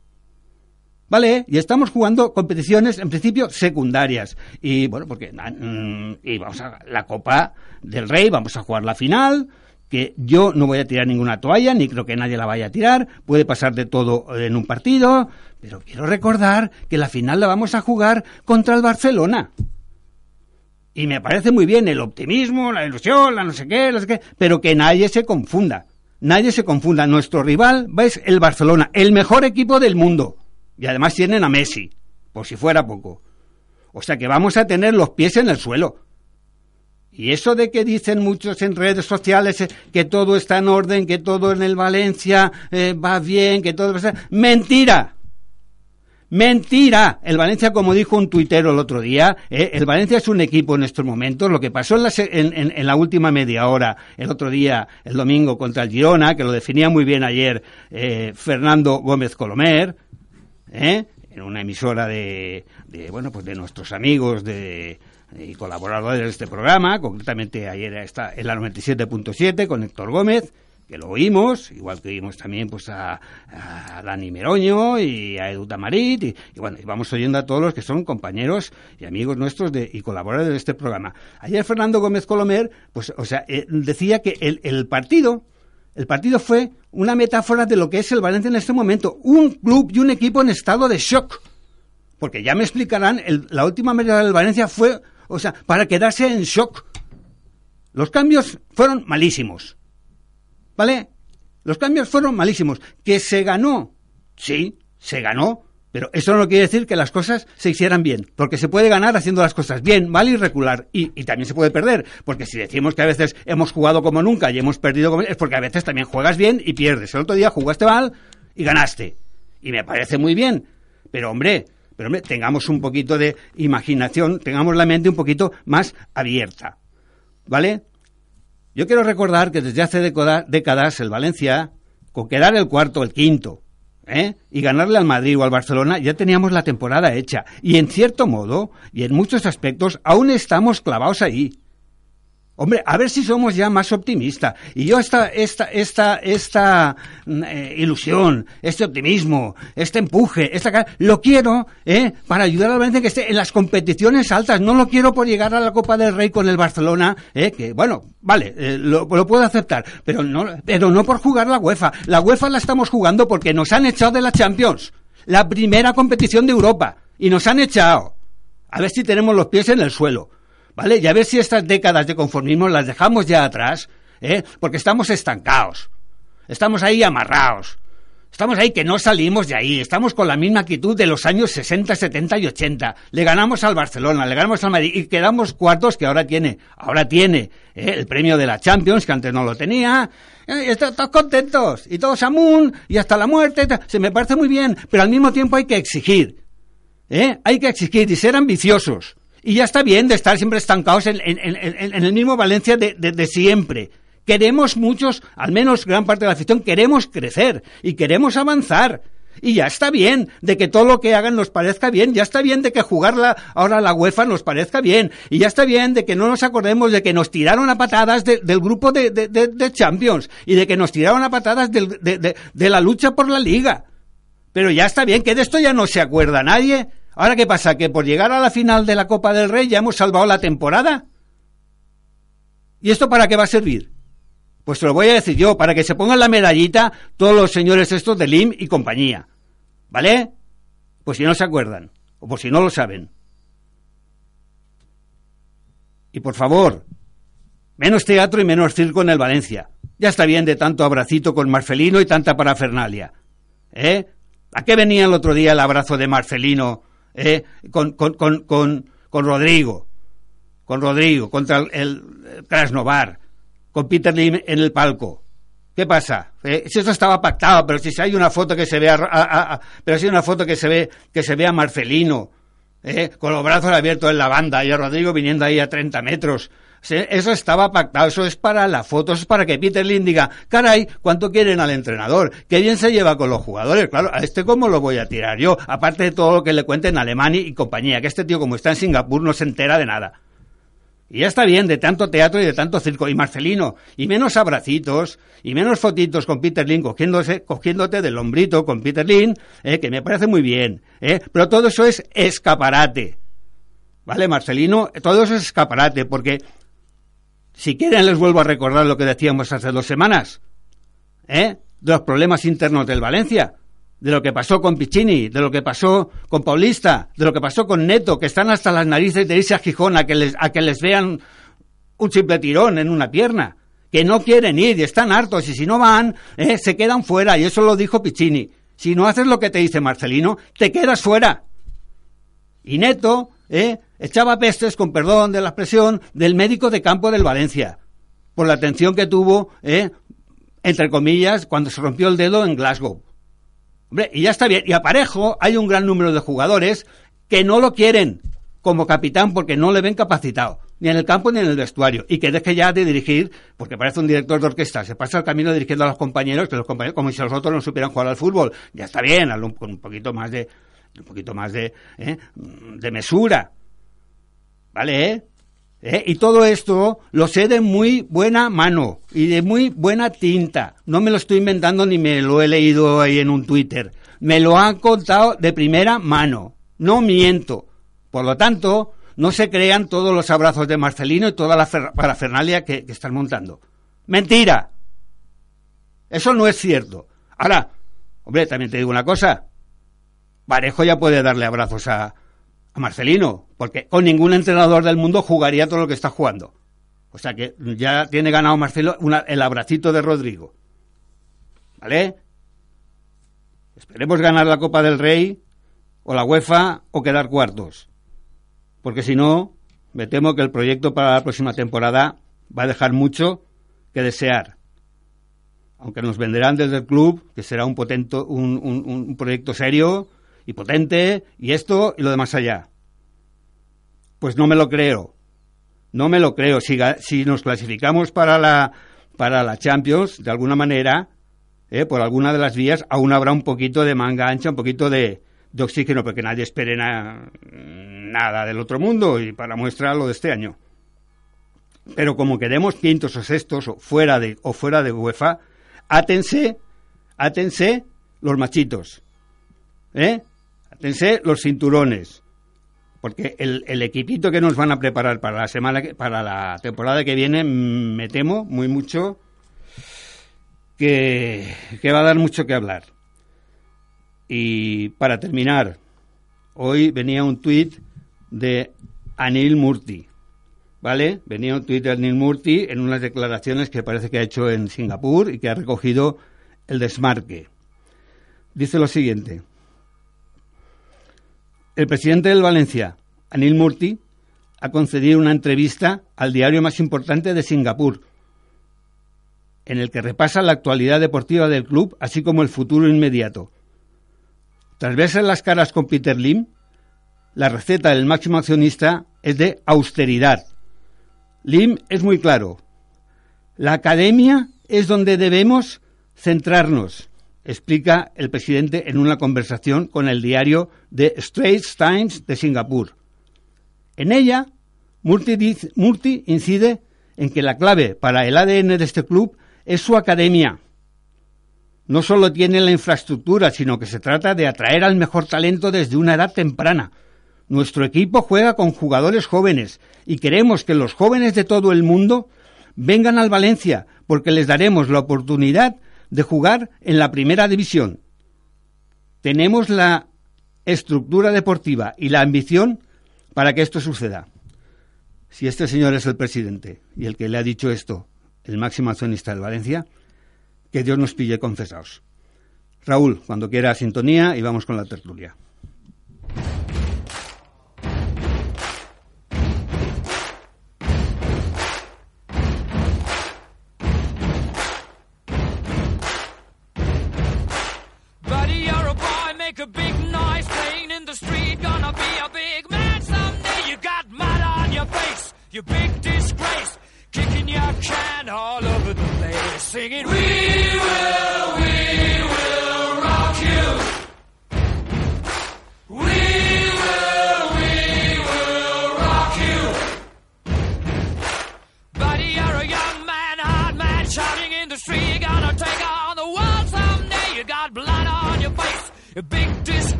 Bueno, pues con Seguimos, Queen seguimos con Foro Queen, con Queen y We Will Rock You.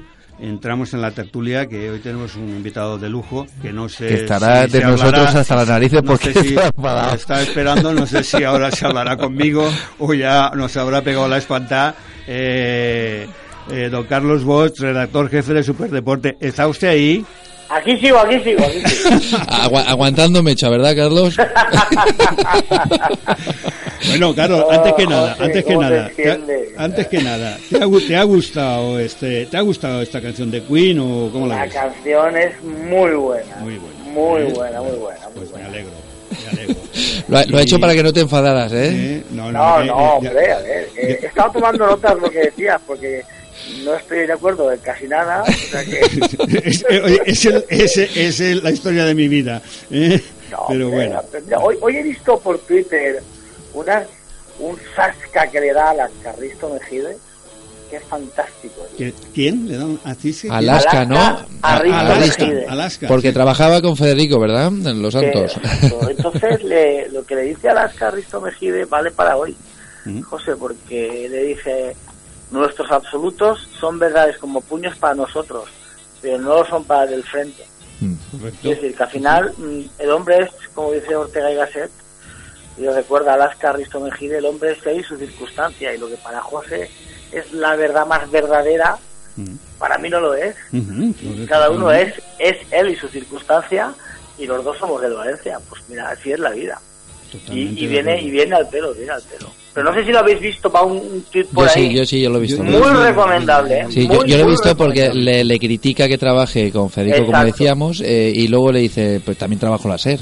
Claro, muy bien, está muy bien. Es muy Y recomendable. la verdad es que se queda parado ahí un poquito. Sí, sí, no, le- lo, lo deja sin argumento. Lo dejó que no, se- no supo salir. La verdad es que es una de las pocas veces que he visto yo a este personaje. No, pero bueno, que está bien. Yo siempre digo lo mismo con, con, con José, oye, que, que, que, que, oye, que, oye, que- José y compañía, perdonad. Sí, Sí, sí, no, no, tranquilo, estamos tranquilo. Qué cansado es estar de acuerdo siempre, oye. Mm. Yo, no, yo no pretendo estar que estemos siempre de acuerdo con mis amigos y tal, y cada Mm. uno que opine lo que quiera. Por supuesto. Pero, eh, Carlos, eh, si el resultado hubiese sido otro eh, frente al Girona, eh, ¿estaríamos hablando de otro Valencia, de otra cosa? O, Claro, pero el fútbol no es así, ¿o qué queremos? ¿Cambiarlo ahora? A ver, que el Valencia perdió una No, final pero de que- Champions por un penalti. Carlos, yo, yo llego a un Pero momento... jo, si, si Pellegrino mete el penalti, tú, Sí. tú no podrías haber dicho eso que has dicho sobre la final de Correcto. Champions por un penalti. Campeones de Europa. Sí, pero yo, yo tengo, una, tengo una cosa, Carlos. Yo es que llega un momento, yo cuando marcó el gol eh, Ferran... Eh, Joder, menudo me alegrón, dio- menudo no- alegrón. Yo me no llevo sé, un a mí me dio risa. ¿Sí? Pues yo a, mí, a alegrón. mí me dio risa por una razón, por lo que Yo me reí un poco, pero yo tampoco me lo esperaba. Digo, esto, esto, es- esto es para flipar, porque yo pensaba Exacto. que perdíamos. Es que, es que es una sensación de shock, de un equipo en estado de shock, porque es que pasaste de perder a remontar, ¿no? A, a- a ir ganando, la expulsión de Roncaglia, se va Guedes, sale el otro, luego dejan punta a Cherisev, No, ya, y, pero- y, o sea, eh, cuando ya veías el partido perdido, porque eh, se empataba porque te empataban en penalti, llega el minuto 90 y en una contra te empata el Valencia. A mí, o sea, yo me dio risa como diciendo, es que no sé si tomármelo en serio, si tomármelo la broma o ya no, No, sé cómo tomarlo. A la heroica, a la heroica. ¿Eh? Yo creo que los, los cambios del, entrenador no me gustaron para nada. Ojo con lo que dijo Fernando. Sí, Yo lo dijo ayer, lo dijo escuchando, ayer. Pero cuidado, que Fernando se equivoca una cosa, ¿eh? que el entrenador no hace el, el último cambio para aguantar el 1-2. ¿eh? El entrenador hace el, el- para aguantar el 2-2. El entrenador hace el cambio cuando le expulsan a, a, a Roncaglia con 1-2 en el cambio. Cuidado, que es un matiz sustancial. ¿eh? El entrenador hace el último cambio porque expulsan a Roncaglia, entonces él tiene que meter un defensa para no jugar con solo un central. Y eso es con 1-2 en el marcador. Porque a ti te No, empatan cuando en el sale, 82. cuando expulsan a, a Roncaglia íbamos 2-2. 1-2. No, 1-2, el 2-2, empate. ¿no? No el empate dos- es en el 82, a Roncaglia lo expulsan en el 70 o 71. Ah, bueno, no sé. Pero no, no, pero quitando el matiz, que no, le, que, que, que le quitan algo de legitimidad, por si me apuras, a Fernando, en, en, en, en líneas generales sí estoy de acuerdo con lo que dice, ¿eh? Mm, Pero bueno, sí, que, a- o sea, quiero decir, a mí los cambios de Marcelino me gustaron cero patatero, Mm. que es a lo que iba Fernando. Mm. A mí los cambios de Marcelino me gustaron cero patatero. Mm. Y yo los escribí, que tú necesites ganar para seguir en la Champions y que estés jugando sin delanteros, define por una parte el proyecto, creo que tenemos peor delantera que el año pasado. Hay que atribuírselo a Marcelino, a Mateu y a Pablo Longoria. También define al entrenador, porque yo quiero decir una cosa, eh, yo con Ferran y Cherisev jugando delanteros, yo puedo ganar muchos partidos, Mm. porque no son malos futbolistas. Lo que pasa es que solo los puedo ganar de una forma. En Fernando Metas y saliendo a la contra, porque estos no saben jugar de delanteros, no tienen continuidad, como la puede tener Rodrigo y Gameiro, que se combinan y se meten entre medios. Estos galopan. Yo puedo ganar partidos. Ahora, ¿cómo los voy a ganar? Encerrándome a la barraca absoluta. Mm. No me termina de gustar. A mí no me gusta o sea, que el Valencia necesite ganar y en el minuto 60 no tenga delanteros en el campo. Es una lectura que hay que hacer. Pero claro que estaríamos hablando de otra cosa si el Valencia no gana, pero es que ganó. Sí, El fútbol pasa- es resultadista. Pasa, Ángel- eh, uy, eh, eh, Carlos, eh, es que, bueno, está claro que, que todos nos alegramos. Vamos a dejarlo ahí, porque hay No, que. hay- hay- no hace falta ni que lo digas, ¿Eh? eso es- está clarísimo. ¿Eh? Claro vamos, que a, alegramos, vamos a bueno. pero vamos a todos nos alegramos, pero es que bueno, si, eh, lo que tratamos es de hacer el análisis del partido Claro. y como y como está claro que nadie va a decir "Eh, este, este gilipollas Marcelino mira va ya ha ganado no vamos a ver no, no es eso estamos analizando un poco el partido y la capacidad de Marcelino no Eh, eh, y como decía Fernando ayer es muy difícil convencer a una afición cuando su equipo gana de que de que las cosas se han hecho mal porque eh, te van a echar en cara que aquí lo que importa son los goles y lo que importa son los resultados sí pero mm, las cosas Pero, si no se han hecho bien no se- igual que a veces se hacen bien y se pierde Pero cuidado, No, cuidado, o sea- eh, un- pero cuidado con un matiz. Cuidado Mm. con decir lo de la suerte, ¿eh? que no, nadie lo está diciendo. Pero a ver si Mm. criticamos a, a Marcelino por ganar con suerte Mm. y cuando decía que no hemos ganado por mala suerte también lo criticábamos. Y, y era, era verdad, en mi opinión era verdad. Cuidado, cuidado. Pero por eso te estoy diciendo, José, te lo acabo, por eso, eh, vuelvo, repito, Mm. por eso estoy diciendo que, que a mí no me gusta, o sea, quiero decir, que jugar con Cherisev y Ferran es una manera válida de jugar, es decir, que yo ganaré partidos, pero Marcelino, aunque usted ha ganado, lo que usted está haciendo es irse a Eibar jugando así, porque la única manera de ganar con Cherisev y Ferran delanteros es poniendo dos líneas de cuatro atrás, renunciando a dominar el partido y renunciando a todo. Usted puede ganar y usted así ganó, pero el Valencia debe tener algo más que las armas de poner dos líneas de cuatro en la frontal y salir al espacio a galopar. Exacto. Esa es la crítica que yo le hago, José. Si te estamos diciendo lo mismo, ¿entiendes lo que digo? sí sí sí sí, Yo sí. puedo ganar muchos partidos con Cherisev y Ferran, que son malos jugadores, que no son rápidos y cuando salen al galope. Ahora, solo puedo ganar eh, con espacio, porque imagínate Cherisev y, y, y, y Ferran, si voy perdiendo 1-0 y el rival se encierra, Mm. si le falta campo. Mm. ¿Me explico? Esa es la crítica que yo le hago, dándole la razón a Fernando, ahí le doy la razón a Fernando. Usted ha ganado y usted le aplaudo porque solo importa ganar. Pero ojo, hay otro análisis. Y así no podemos ir por la vida. Porque yo creo que, que claro, sobrino ni convocado. Y otra crítica a Marcelino. No entiendo las oportunidades que se le dan a sobrino y que no se le den a Kanji. Mira, lo acababa de anotar, yo- lo no de anotar, Kanji. lo acababa de anotar yo para preguntarte ahora, sí, sí. No es mejor que Kanji, para mí, sobrino. Para No, mí. para mí tampoco. ¿Mm? Porque, eh, bueno, eh, iba a entrar en el tema de para qué y por qué ha venido sobrino, pero ese es otro, es otro tema. Yo no lo sé. Eh, o sea, Yo no sé, porque ese jugador creo que no tiene nivel.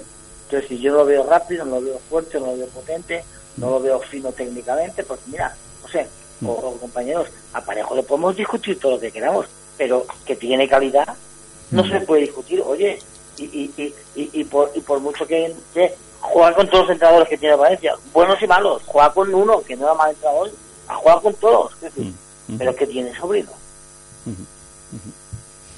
No, no, Yo la, no lo la veo, verdad es que... En fin, veremos a ver cómo, por dónde pasa el proyecto de futuro. Eh, Carlos, hablando de futuro, ¿cantera o cartera? ¿Por dónde tiramos?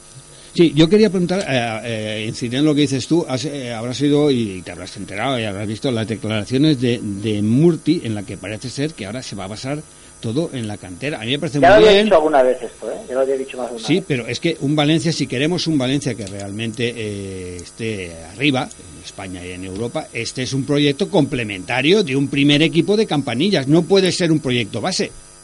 Entiendo yo. No sé, ¿cómo lo ves? Sí, sí, sí, a ¿Mm? ver. eh, yo, yo creo que hay que tomar un poco el espíritu de lo que dice. ¿eh? O sea, el ¿Mm? Valencia no va a ser el Atlético de Bilbao. Lo que está diciendo es que es que no va a hacer fichajes de mm, 50 o 60 o 80 millones, que es lo que lo que vale cualquier futbolista ahora, porque Guedes ha costado 40. Es que si Guedes el año pasado había hecho 10 goles, no lo fichas por 40 millones. Es que Guedes en cuanto a 15 vale lo que ha costado Dembélé. Eso es lo que está diciendo él. Pero mm, yo es que en esto, mm, pues si lo digo porque, me- por ejemplo, en el grupo de WhatsApp he visto que lo estaba liado y no, y no he querido entrar, ¿no? Pero, pero entonces el PSG es el ejemplo que queremos. Porque el PSG tampoco ha ganado la Champions, ¿eh? Pero entonces no, entonces, quiero decir, y, y- y re- eh, no sé si queremos ese modelo, porque yo el City se ha gastado un dineral y tampoco la ha ganado. Oye, a mí me gusta... A mí me gusta, perdona que te... del PSG, Sí, no, a mí me gusta, perdona que te corte, el modelo Ayas. eh, me encantaría. el modelo Ajax, ¿cuánto tiempo lleva sin rascar Champions? Bueno, pero cuando rasca, rasca con generaciones muy Pero, buenas. pero, pero, pero, pero el José Larrazábal de Ámsterdam hará bocajarros durante 15 años, ¿eh? Hombre, tendrá material, ¿eh? Claro, ¿entiendes lo que digo? Sí, sí, sí. Sí, Pero pero... mod- queremos el modelo. Yo quiero decir, ojo que el Valencia cuando se ha creído que era el Barça de Madrid se la ha pegado y ahí tenemos el estadio para demostrarlo. Yo tengo mis dudas, al final, oye, pues cuando el Valencia eh, ha sido competitivo, ha sabido combinar jugadores de cantera con buenos fichajes. Si es que al final mm, eh, el modelo me da lo mismo. El modelo del PSG es bueno, lo que usted tiene que hacer es acertar. Si ellos son capaces de, de, de complementar, eh, hacer una buena política de cantera, que te salgan Soler, Latos, Gallá, Ferran, y complementarlo con buenos fichajes, porque no vamos a hacer un equipo competitivo? La clave está en que acierten. Pero Y- que, que- que ¿Cómo ganó el sí. Valencia la Copa del Rey? Mm. que nos llevó a ganar ligas y tal? Mm. Pues Mendieta, Angulo, Farinós, complementados con Carboni y Villa y no sé quién. Mm. Claro, ¿no? Sí. Y, eh, Y Albelda en la cantera. sí, y- pero- sí, sí, sí, sí. Una cosa, Ahora, el eh, problema, pero si perdón, el problema es, hacerme- yo soy muy cabezón. Mm. Todos los modelos son buenos si los aplicas bien y todos son malos si los aplicas mal. En la teoría solo faltaba que en la teoría no te saliera mal. Voy a hacer este modelo ya, ya, pero tú los canteranos que fichas vas a elegir, vas a fichar los buenos o malos. Pero vamos a ver, yo, yo es que veo ahí una, una disyuntiva. A ver, o sea, porque está hablando eh, Murti de, de la academia y de que vengan aquí todos los chavales del mundo porque aquí les vamos a hacer unos cracks y van a jugar todos en primera división. Y luego, por otro lado, están fichando a Carbonell, eh, Sainz, Salva Ruiz, Jason. eh, eh, eh, eh, vamos a ver, me imagino que serán eh, objetivos distintos, ¿no? Eh, o Yo sea, que- me, me refiero a que yo- una cosa es la academia y otra cosa es estos otros jugadores que están viendo Claro. Estos, claro, ¿para qué? Saúl. ¿Estos jugadores qué van a hacer? ¿Qué van a hacer? ¿Cederlos o qué piensan hacer con ellos? Valencia lo que lo que está haciendo mm, que es un poco lo que dice el presidente ¿eh? también que Mm. el presidente bueno sabe exactamente cómo lo explica es una entrevista que hace en Singapur que se traduce al castellano y a lo mejor se puede perder matices del, del discurso pero el Valencia lo que está haciendo es una política muy agresiva de captación o sea yo no creo que Alex Carbonell juegue ni un partido en el primer equipo no creo opinión mía por lo que he preguntado por los futbolistas Entonces, ¿qué quieren hacer? ¿Madurarlo un poquito y, y venderlo? bueno, pues, pues a lo mejor le sacan dinero, por ejemplo. O a lo mejor si quiero fichar a Joan Jordan, pues lo meto en la operación en la IVA, por ejemplo. Sí, pero yo, Carlos, todo esto lo veo bien, igual que el proyecto de la academia, me parece muy bien y todas esas cosas, pero Pero siempre ¿cómo y a cuando... poner Siempre y pegas si cuando mañana te sale un, un Ferran? Lo que tiene que hacer es un buen equipo, me da igual de donde sea. Eh, Exactamente, Claro. o sea, si me parece todo eso muy bien, pero cuan- mientras el año que viene nuestro objetivo vuelva a ser quedar entre los cuatro primeros eh, y pelear por, por, por llegar lo más lejos posible en la Champions. Y Pero, mientras José, eso se pero es respete, que parece lo que ya demás- hemos perdido la final de Copa. ¿eh? No, no, hombre, Que no. parece que ya hemos perdido la final de Copa No, porque no. la jugamos contra el Barça. No, no, no, no, no, hombre, a un Vamos partido... a hacer, a un no, par- va- va- pero vamos a mantener la exigencia en todos los sentidos. Vamos a exigirle al Valencia que el año que viene haga un buen proyecto, pero vamos a no pensar que ya hemos perdido la final de Copa. Ya, pero es que la final de Copa para el año que viene no va a influir en el equipo. Te hablo de esta, de esta, de esta. de, de- de esta, de esta, sí, que me imagino que en el proyecto que piensen hacer para el próximo año no va a influir mucho. Puede influir si quedas o no eh, en No, el proyecto cuarto. queda mediatizado influido por estar en Champions o no. Claro, claro, por eso te digo, por eso te digo que la Copa puede venir muy bien y la celebraremos, supongo, porque en el 2008 no, No, cuidado, cuidado, cuidado, cuidado, José, deja que te puede pedir muy bien, no. Si ganas la Copa es un exitazo. Que la hemos ganado siete veces. Sí. Que celebramos 100 años y la hemos ganado siete veces, ¿eh? Y se la ganas al Barça, ¿eh? también hay que tener eso en cuenta. Vamos, por eso que, que yo, la exigencia está bien, y, y sí, pero José, que hemos ganado siete veces la Copa del Rey, Mm. que no hemos ganado ninguna Champions, ¿cómo que está muy bien la celebraremos? Es un exitazo. Pues Mm. si lo que imploraba yo en Sevilla cuando ganamos la Copa del Rey, Mm. no es un exitazo ganar la Copa del Rey. Sí, pero yo lo que lo que me... Es que no te lo crees, es que no te crees No. que la vamos a ganar. Te No, no, con el no, Barça no, ya, no, no es eso, no es eso, Carlos. Vente arriba, coño. No es eso, no es eso porque porque puede pasar un partido de todo, como te digo, aunque Claro, aunque, que va a marcar Garay de córner, ya verás, apúntate esta. Eh, eh, El no, otro de la Pampa, que apúntalo, dice Julián. apúntalo que eso- Escúchame, o se, lo, o se lo va a meter eh, Ter Stegen en propia puerta. Hostia, pero escúchame, también vale, también bien, vale. escúchame, no, pero si yo no, yo, yo, yo no voy a eso, yo no voy a eso, porque en un partido puede pasar de todo, aunque a priori el favorito sea el Barcelona. Sin pero duda, bueno, ¿eh? sin duda. Vale, pero yo a lo que voy es que esto se utilice, que lo vamos a celebrar y vamos a tener una copa más en el, en el currículum y en las vitrinas y vamos a, a ir al ayuntamiento y todas esas cosas. Pero lo que mm, yo discrepo lo que, o lo que a mí me puede, no sé, descolocar un poco, por llamarlo así, es que esto se utilice como una tabla de salvación de una temporada que hasta hace dos, tres semanas ha sido nefasta. Ahora Pero- estamos, ahora están teniendo José, vergüenza torera y están peleando. temporada, La temporada hasta hace dos, tres semanas o, o un poco más Mm. era nefasta. Pero Mm. si ganas la Copa Rey es un éxito y claro que se va a utilizar, pero es que no es que se tenga que utilizar, es que será un éxito. Porque el fútbol es así de caprichoso. Sí, sí, sí, sí, sí, no, sí, en eso estoy de acuerdo. No le demos más vueltas. Ahora, José, tú lo que tienes que hacer, mientras sea nefasta, apretarles. Y cuando sea buena, aplaudir y ya está. No, no hay que tener remordimientos de nada. No, yo Pero que- lo si hace un mes era nefasta, nefasta y tanto que era nefasta, Sí. y nefastísima, Mm. como que el entrenador es histórico, no que no fuera a la calle. Pues si luego gana la Copa Rey, es un exitazo. Y tendrán todo el derecho del mundo los dirigentes a presumir de haber ganado la Copa. ¿Por qué no? Si es que es un éxito, pero que hemos ganado siete copas. A ver, vamos a cometer la torpeza de no celebrarla, tío, otra vez. Hombre, no, eso- Somos los únicos que lo hacemos, hombre. Sí, sí, sí, sí. Es que, No, lo que pasa pero es a que- ver, José, es, es perfectamente posible en fútbol, porque este es así de capricho y así de grande, Mm. pasar del fracaso al éxito en dos meses. Mira al Madrid en una semana. Bueno, María aún no ha hecho nada, oiga, oiga usted.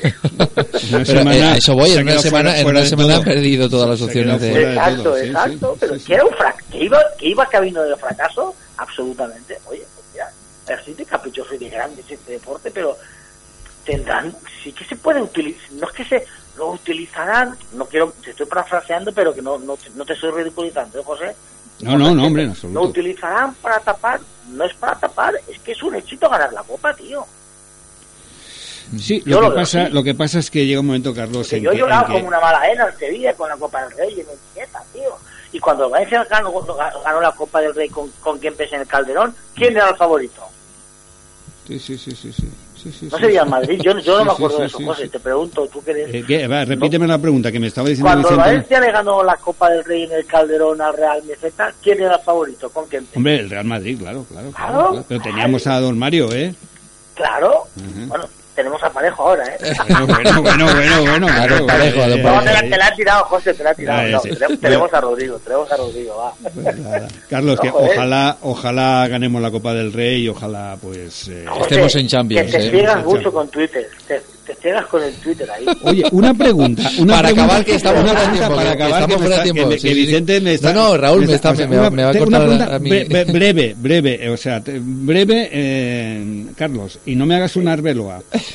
Breve, por Dios. ¿Quién, quién va a ganar, quién- o sea, quién va a ganar la UEFA? El Valencia. Vale. ¿Quién ¿Eso va a ganar la? Copa del Rey? El Valencia. Vale. ¿Y quién va a ser el cuarto clasificado en la liga? O sea, me estoy haciendo una arbeloa, ¿no? Eh, totalmente, es que le preguntaron por el Manu.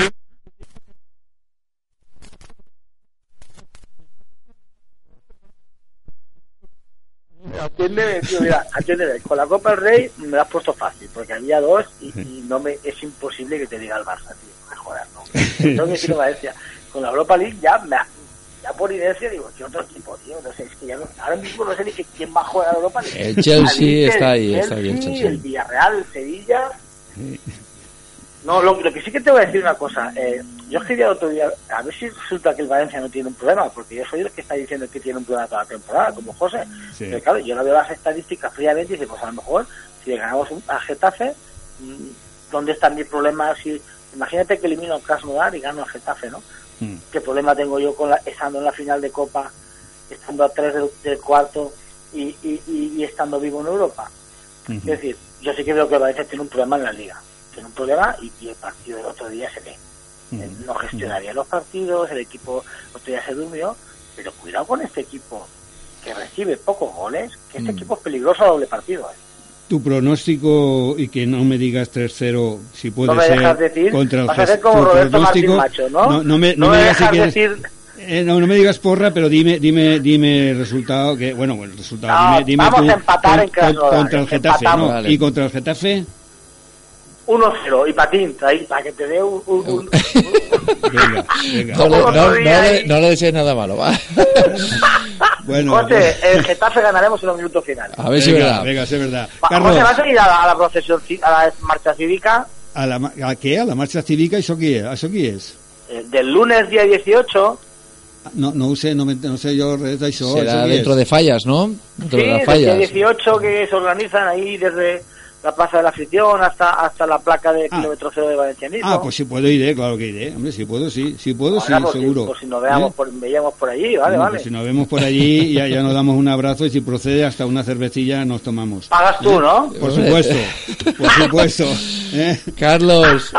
Hasta gracias, hombre. Adiós, Carlos, gracias, un abrazo. Hasta luego. Hasta luego, gracias Carlos, muchísimas gracias.